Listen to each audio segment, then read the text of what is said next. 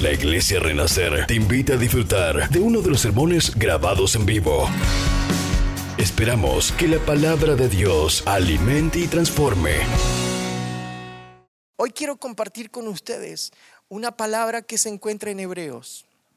Hebreos es uno de los libros que más se utiliza, que más se ha leído, que más marca la vida cristiana, porque en realidad si bien el libro de Hebreos no se sabe quién ha sido el autor del libro eh, a los hebreos, pero es un libro dedicado al pueblo de Dios, a los hebreos justamente, es un libro dedicado a los hebreos, por eso habla de muchas cosas que tienen que ver con lo, tradicional del pueblo hebreo justamente los sacrificios, el tabernáculo, y está presentando a Jesucristo porque en realidad los judíos o los hebreos, ellos no creen en Jesús.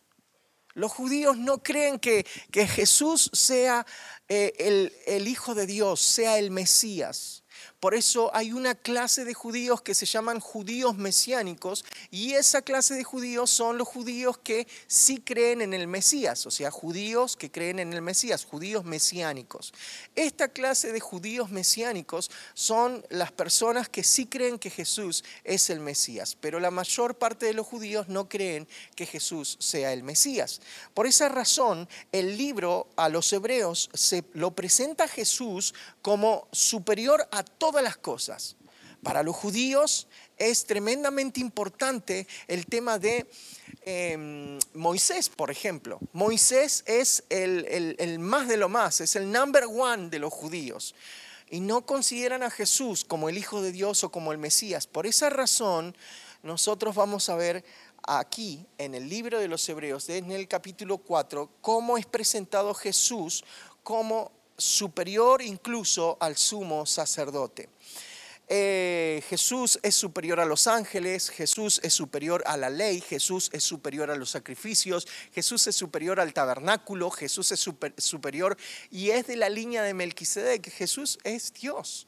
Eso es lo que está presentando el, el escritor a los hebreos. Ok, Dicho eso entonces, podemos ver y podemos entender lo que les quiero compartir hoy. La palabra de Dios hoy se llama el trono de la gracia. El trono de la gracia. Y ustedes pueden ver ahí el título de, la predicación de hoy, el trono de la gracia. Ese trono de la gracia está ubicado estratégicamente para que vos y yo podamos ir, correr cada vez que lo necesitemos. Pero quiero leerles algunos versículos bíblicos para poder entender esto. Lo vamos a dividir en tres partes principales y lo vamos a leer ahora, en este momento. Son eh, cuatro versículos bíblicos que tenemos para compartir con ustedes, así que los tenemos ahí. El versículo 1 se encuentra en eh, Hebreos capítulo 4, versículo 4, versículo 13 capítulo 4, versículo 13, dice la palabra del Señor, ninguna cosa creada escapa a la vista de Dios. Todo está al descubierto, expuesto a los ojos de aquel a quien hemos de rendir cuentas. Uf. ¡Wow!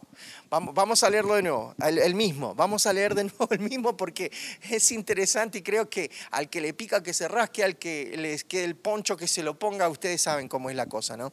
Número uno dice entonces, eh, Hebreos capítulo 4, em, versículo 13. Ninguna cosa creada escapa a la vista de Dios. O sea que Dios todo lo ve. Dios todo lo ve. Dios todo lo ve. No hay nada escondido bajo el cielo que Dios no lo vea. Así que si vos estás haciendo, o capaz que estabas eh, eh, en un tiempo, estabas, no sé, eh, haciendo cosas que no debías de hacer y vos decías, bueno, total nadie me ve. Sin embargo, Dios sí te estaba viendo. Vamos con el versículo 14. El segundo versículo que vamos a leer dice, por lo tanto, ya que en Jesús, el Hijo de Dios, tenemos un gran sumo sacerdote que ha atravesado los cielos, aferrémonos a la fe que profesamos. Aferrémonos a la fe que profesamos. El primer versículo es la primera parte que voy a explicarles. El segundo la segunda parte incluye el capítulo 14 que acabamos de leer y que vamos a volver a leer. Por lo tanto, ya que en Jesús, el Hijo de Dios, tenemos un gran sumo sacerdote que ha atravesado los cielos, aferrémonos a la fe que profesamos. Vamos con el próximo, el 15. Dice el versículo 15. Por, y esto es sumamente importante que lo leas conmigo, porque no tenemos un sumo sacerdote incapaz de compadecerse de nuestras debilidades, sino uno que ha sido tentado en todo de la misma manera que nosotros, aunque sin pecado. Wow, vamos de nuevo. Este, versículo es parte de la segunda parte, justamente porque no tenemos un sumo sacerdote incapaz de compadecerse de nuestras debilidades, sino uno que ha sido tentado en todo, de la misma manera que nosotros, aunque sin pecado. Ok, a ver, vamos a, parar acá un poquito la pelota antes de leer el próximo. La pregunta es, ¿es pecado ser tentado? No, no es pecado ser tentado. Lo malo o, el pecado en sí es ceder ante esa tentación. Por eso tenemos un sumo sacerdote que fue tentado en todo, pero sin pecado. Para, y cuando dice tentado en todo, ¿qué significa? Significa tentado en todo. O sea, Jesús fue tentado en todas las áreas de la vida. Jesús fue tentado todo, completamente todo. Jesús fue tentado, pero nunca pecó. Vamos al último versículo, vamos a leerlo juntos, el versículo 16 que dice, así que acerquémonos confiadamente al trono de la gracia para recibir misericordia y hallar la gracia que nos ayude en el momento que más lo necesitemos. Una vez más, dice la palabra del Señor, así que acerquémonos confiadamente al trono de la gracia para recibir misericordia y hallar la gracia que nos ayude en el momento que más lo necesitamos. Así que, ese así que es una transición entre lo expuesto anteriormente y el, desde el versículo 14 que dice, por lo, eh, por lo tanto, entonces es expuesto anteriormente. Son dos transiciones, por lo tanto y así que. Entonces, a través de esta palabra nosotros vamos a entender que el trono de la gracia es accesible para cada uno de nosotros, pero que necesitamos aprender a reconocer nuestros errores y falencias. Me preguntaba si esta fuera la última predicación que, yo tuviera que dar, ¿qué, es lo que, ¿qué es lo que compartiría? ¿Qué es lo que diría? Los pastores eh, preparamos predicaciones eh, muy seguido. Y, muchas de las predicaciones, algunas son, son muy bonitas, que tienen que ver con, con, el amor de Dios o que tienen que ver con la gracia de Dios. Eh, pero hay otras predicaciones que son fuertes y son muy confrontativas. La pregunta que me hacía era, si esta fuera la última predicación que yo tuviera que dar, ¿qué hablaría? Y para toda la gente que está conectada podría decir, mira, Jesús te ama, Él murió en la cruz por vos y Él no vino a este mundo a condenarlo, sino que vino a salvarlo. Pero vos tenés que reconocer que sos pecador y recibir a Jesús en tu corazón. Esa es la única palabra que diría. Sin embargo, en esto que nosotros tenemos y que tiene mucho que ver con lo que estoy hablando, ver cuál es ese trono de la gracia, las tres secciones principales de las que les voy a hablar hoy es Dios todo lo sabe. Número dos, Jesús pasó por lo mismo que vos y que yo. Y número tres, Dios no está para castigar y condenar, sino para darnos vida y vida en abundancia. Vamos al primero. Número uno, Dios todo lo sabe. Desde el versículo 13 que venimos diciendo, ninguna cosa creada escapa a la vista de Dios. Ninguna cosa creada escapa a la vista de Dios. Quizás estabas engañando a tu esposa o estabas engañando a tu esposo y en esta cuarentena hay noticias que se pueden ver. Sale en el diario Clarín, sale en el diario Infobae, salen todos los diarios. Un hombre llevaba a, su, a su amante en el baúl del auto. ¿Cómo, cómo puede ser eso? Eh, salían en las noticias cosas así como descubrieron eh, problemas en el matrimonio y que de repente se mandan hasta chistes acerca de esto. Chistes sobre, bueno, bajó la delincuencia, a un 0%, pero subió el problema de divorcio a, muy alto porcentaje, porque tenías que quedarte en la casa, tenés que quedarte en la casa en la cuarentena y como que ahí comenzás a, conocer mejor a las personas. De hecho, hay un meme que dice, eh, un, chico que, que dice que escribe, ¿no? Postea, hace algún posteo, no sé dónde, en alguna red social y dice, hay gente, conocí gente linda en mi casa, dicen que son mi familia, no sé, parecen buena onda. Y es que cada uno está en su mundo, cada uno está en, su, en, su, en lo suyo.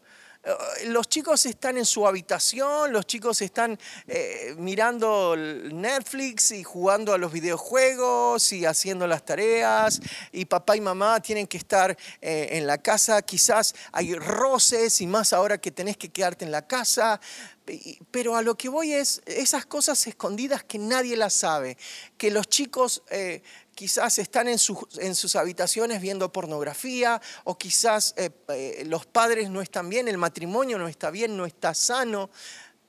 Y hay algo impresionante que declara la palabra, Dios todo lo ve, Dios todo lo ve. ¿Qué te pensás? ¿Que podemos escapar? ¿Que podemos engañar a la gente? Sí podemos engañar a la gente, pero a Dios no podemos engañar. Vos y yo somos seres humanos, tenemos una necesidad tremenda de Dios. Necesitamos a Dios. Por eso, por eso la Biblia dice, ninguna cosa creada escapa a la vista de Dios. ¿Vos pensás que Dios no te ve en las cosas malas que haces? Y aún en las cosas buenas que podés hacer, ¿pensás que Dios no te ve en esas cosas buenas que haces? Sí, Dios lo ve. Pero no podemos andar por la vida sacándonos selfies. Mira, vamos a ayudar al pobre de la esquina que no tiene nada que comer. Vamos a llevarle una bolsa de alimentos y vamos a sacar fotos y lo vamos a publicar en todos los diarios. Porque eh, es necesario que la gente vea que yo soy bueno. Pero, ¿cuál es el problema? O sea, esto no tiene nada que ver, porque Dios lo ve, porque no es necesario que andamos haciendo propaganda de, ninguna firma ni de nada, solamente Dios. Y Dios sí te ve. En las cosas malas que haces, sí, pero en las cosas buenas que haces, también Dios te ve. Dios fija los ojos en vos, porque Dios tiene sus ojos. Nada escapa a la vista de Dios. Todo está al descubierto. Y fíjate, hay dos todos y un nada. Dice la Biblia, versículo 13, nada escapa a la vista de Dios. Pero el primer todo dice, todo está al descubierto. Todo está expuesto a los ojos de aquel a quien hemos de rendir cuentas. Número uno, Dios todo lo ve. Porque algún día vos y yo, dice la Biblia, vamos a estar delante del trono para rendir cuentas. Nosotros no le pedimos a Dios que nos rinda cuentas porque no podemos decirle, a ver Dios, te equivocaste, Dios, ¿cómo puede ser esto? Dios, tenés que venir y arreglar aquello. No, porque Dios es Dios. Lo creas o no lo creas, Dios es Dios. Dios sigue sentado en su trono. Te enojes o no te enojes con Dios. Dios sigue sentado en, su trono reinando aún incluso para aquellas personas que dicen ser ateos. Y, y, esto es impresionante, ¿no? Porque yo no sé si ustedes conocen gente que dice ser atea, algunos que dicen, no, no, yo soy ateo.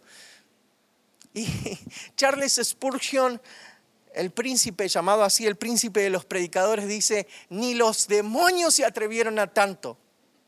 Porque dice la Biblia que los demonios conocen la palabra de Dios, creen en Dios y tiemblan.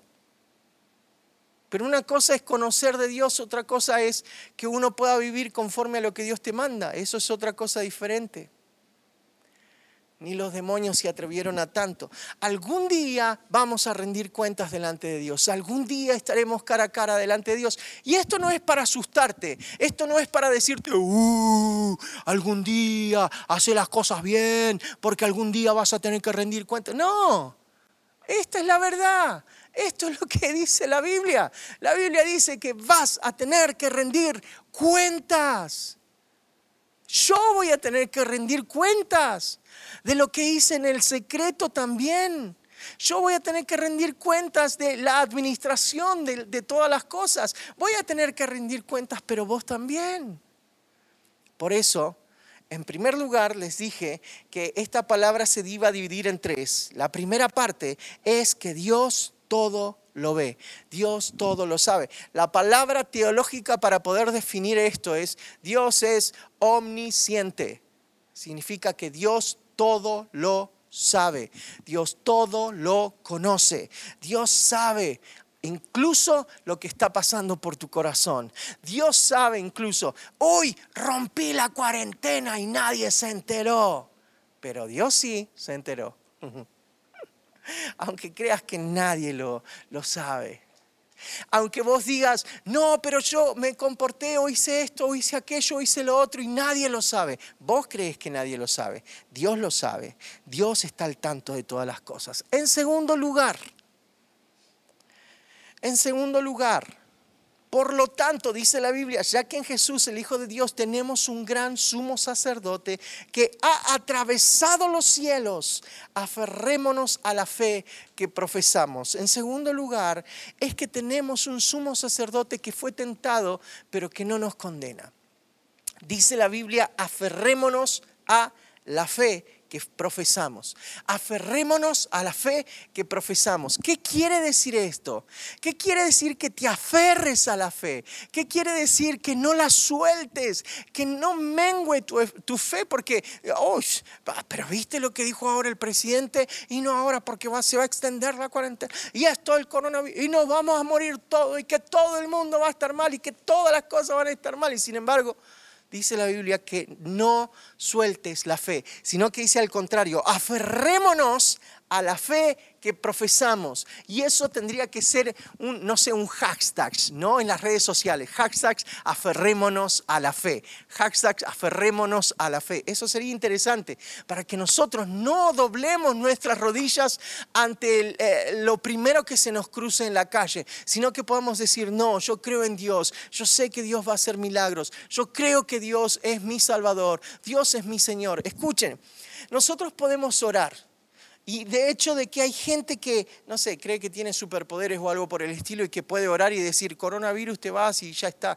Y sin embargo, si Dios quiere que, que, que, vos te contagies o que yo me contagie, porque Dios lo permite, es porque Dios tiene algo, Dios tiene una razón. Siempre me acuerdo de los amigos de Daniel que dijeron cuando estaban a punto de ser metidos a un horno de fuego y el rey le dice, mira, te damos la última oportunidad. Y uno de, ellos dijo muy valientemente, mira rey, el Dios que servimos puede librarnos. Pero si no, no, si no lo hace, sepa usted, oh rey, que no vamos a adorar su estatua. O sea, ¿te queda claro?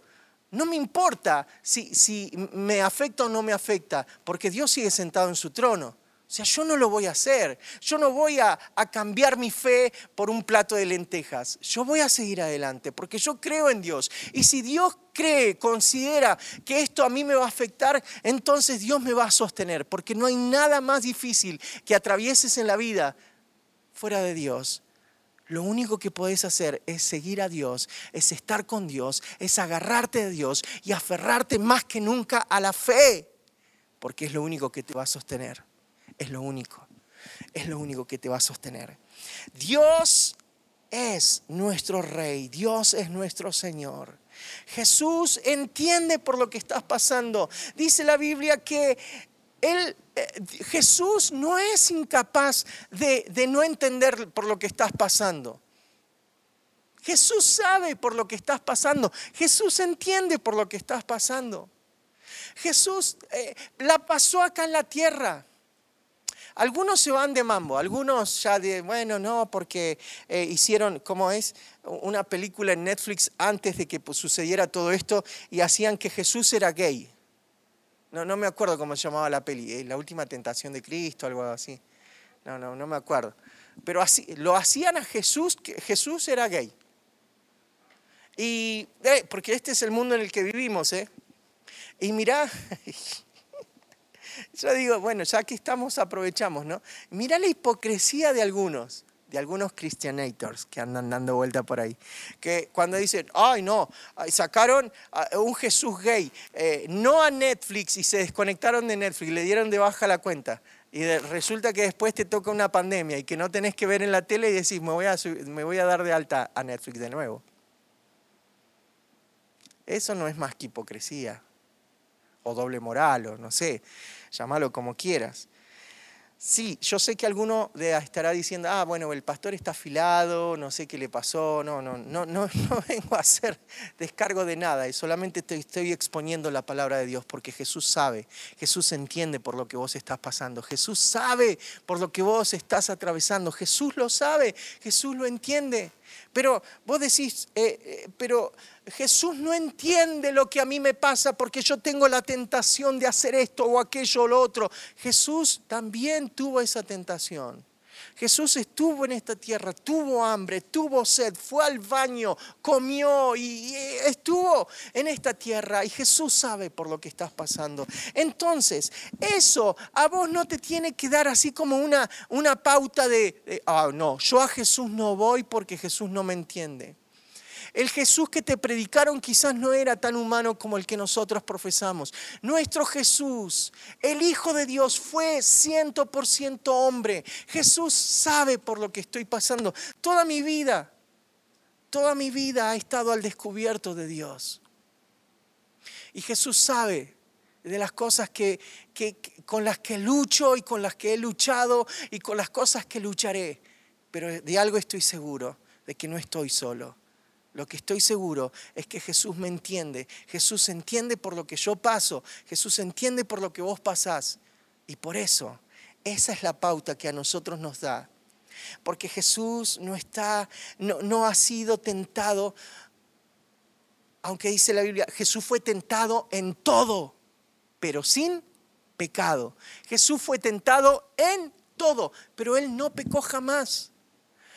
Hay algo que me llama la atención, ¿sabes? En esta historia de cuando encuentran a la mujer adúltera en el acto mismo de adulterio, ¿sí te acordás? Y que la llevan arrastrando hasta Jesús y Jesús está haciendo unos dibujitos en el piso. Y no les daba bolilla. Y esa, es, ese gran montón de gente, Jesús, mira, la Biblia dice, la, la, la Torah dice que hay que apedrearla. Jesús, danos la orden y la apedreamos. Y Jesús fue claro, fue, fue conciso, tres palabras y a otra cosa. Jesús dijo, el que esté libre de pecado, que tire la primera piedra. Entonces empezaron a ir desde los más viejos, porque los más viejos vivieron más y pecaron más. Los que son más jóvenes vivieron menos y pecaron menos. Entonces empezaron a dejar las piedras ahí tiradas. Empezaron a dejar las piedras tiradas. Y cuando Jesús levanta la vista, estaba solamente la mujer. Y le dice a la mujer, ¿dónde están los que te condenaban? No quedó ninguno. Yo tampoco te condeno, le dijo Jesús vete y no peques más. Ahora, mi pregunta es, ¿Jesús podía condenar a esta mujer?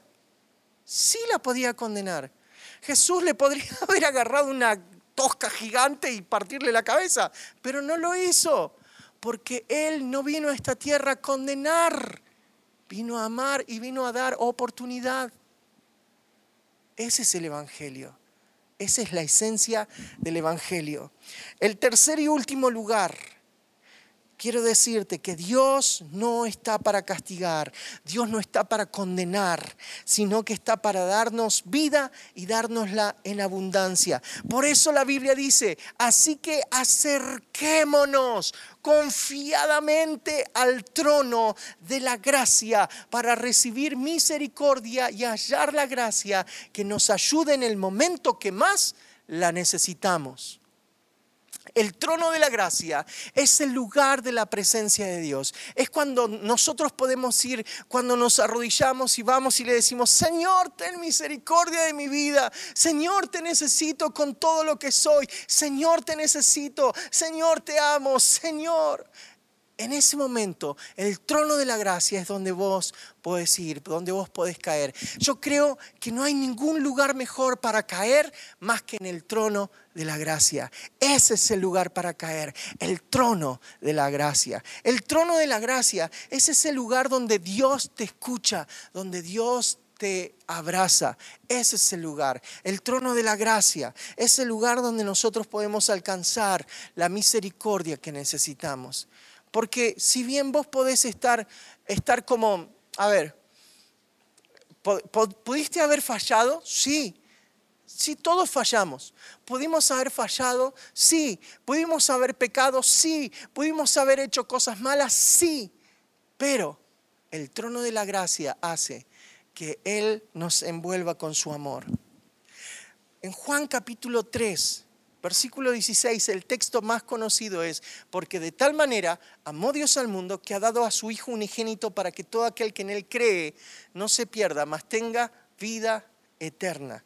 Eso es lo que dice Juan capítulo 3, versículo 16. Pero quiero leerte textual lo que dice Juan capítulo 3, versículo 17. Es el, es el versículo que le sigue. Dice la palabra del Señor, Dios no envió a su Hijo al mundo para condenar al mundo. Otra vez, Dios para qué, envió, para qué no envió a su Hijo? no envió a su Hijo para condenar al mundo.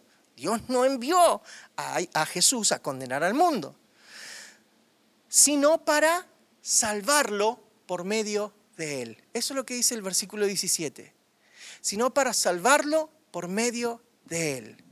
Y ahora fíjate lo que dice el 18. El que cree en él no es condenado. Si vos crees en Jesús, no sos condenado.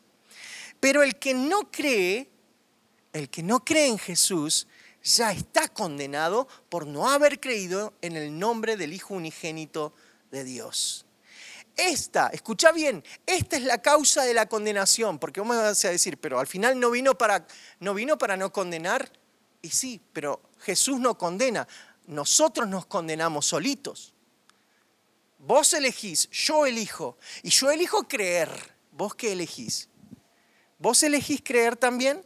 Entonces dice, esta es la causa de la condenación, que la luz vino al mundo, pero la humanidad prefirió las tinieblas a la luz, porque sus hechos eran perversos. Pues todo, lo que todo el que hace lo malo aborrece la luz y no se acerca a ella por temor a que sus obras queden al descubierto.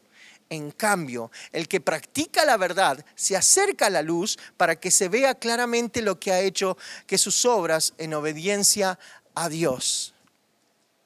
¿Vos qué preferís? ¿La luz o las tinieblas? Hoy tenés la oportunidad de elegir. Si crees en Jesús, si vivís conforme a lo que Jesús dice, porque hay algunos que tienen un evangelio al cual le llamo el evangelio Frank Sinatra. Frank Sinatra era un cantante popular eh, de Estados Unidos y tenía una canción muy, muy conocida que se llama A mi manera. Y hay gente que vive el evangelio a su manera. Dice, no, no, no, yo creo, pero creo a mi manera. Ah, mira qué lindo. Así que vos crees a tu manera. Bien, bien, buenísimo. O sea que Dios no te hizo a imagen y semejanza, sino que vos hiciste a Dios, a tu imagen y semejanza. Y Dios no es así. Dios es Dios. Nosotros tenemos que entenderlo. Por eso la Biblia dice que cuando nosotros nos equivocamos, cuando hacemos las cosas mal, cuando fallamos, tenemos un trono al cual acudir, que es el trono de la gracia. Saben, nosotros no lo entendemos porque nosotros no tenemos reyes. Nosotros no tenemos eh, un rey para, para venerar. De hecho, de que ya casi en el mundo no, no hay reyes. En muy pocas naciones existen reyes. Pero en el tiempo que se escribió esto, en el tiempo de, los reyes, cuando alguien era muy favorecido por el rey para poder entrar a su presencia, no entraba cualquiera. No, no es que entraba, ah, che, pará, ya vengo, eh, voy a ver al rey y vengo. No. O sea, tenías que pedir una audiencia y si es que el rey tenía ganas de, de, escucharte, te aceptaba o no te aceptaba. Y no solamente eso, sino que si te veía con cara mala, te cortaba la cabeza y a otra cosa, porque era el rey y el rey hacía lo que se le daba la gana. Entonces, encontrar misericordia en el oportuno socorro es saber de que el rey ha aceptado que yo entre a su presencia. Es saber que el rey me acepta. Es saber que el rey me ama. Es saber que el rey puede perdonar mis pecados. Puede hacer que todas las cosas malas que yo hice, puede convertirlas. Puede sanarlas. Puede borrarlas de mi vida. Y decirte, si te equivocaste, acá estoy para ayudarte, para levantarte. Si te arrepentís de verdad, yo estoy para levantarte, yo estoy para ayudarte, yo estoy para bendecirte. No estoy para condenarte, dice la Biblia. Jesús no, no vino para eso, pero sí vino para que tengamos vida y la tengamos en abundancia.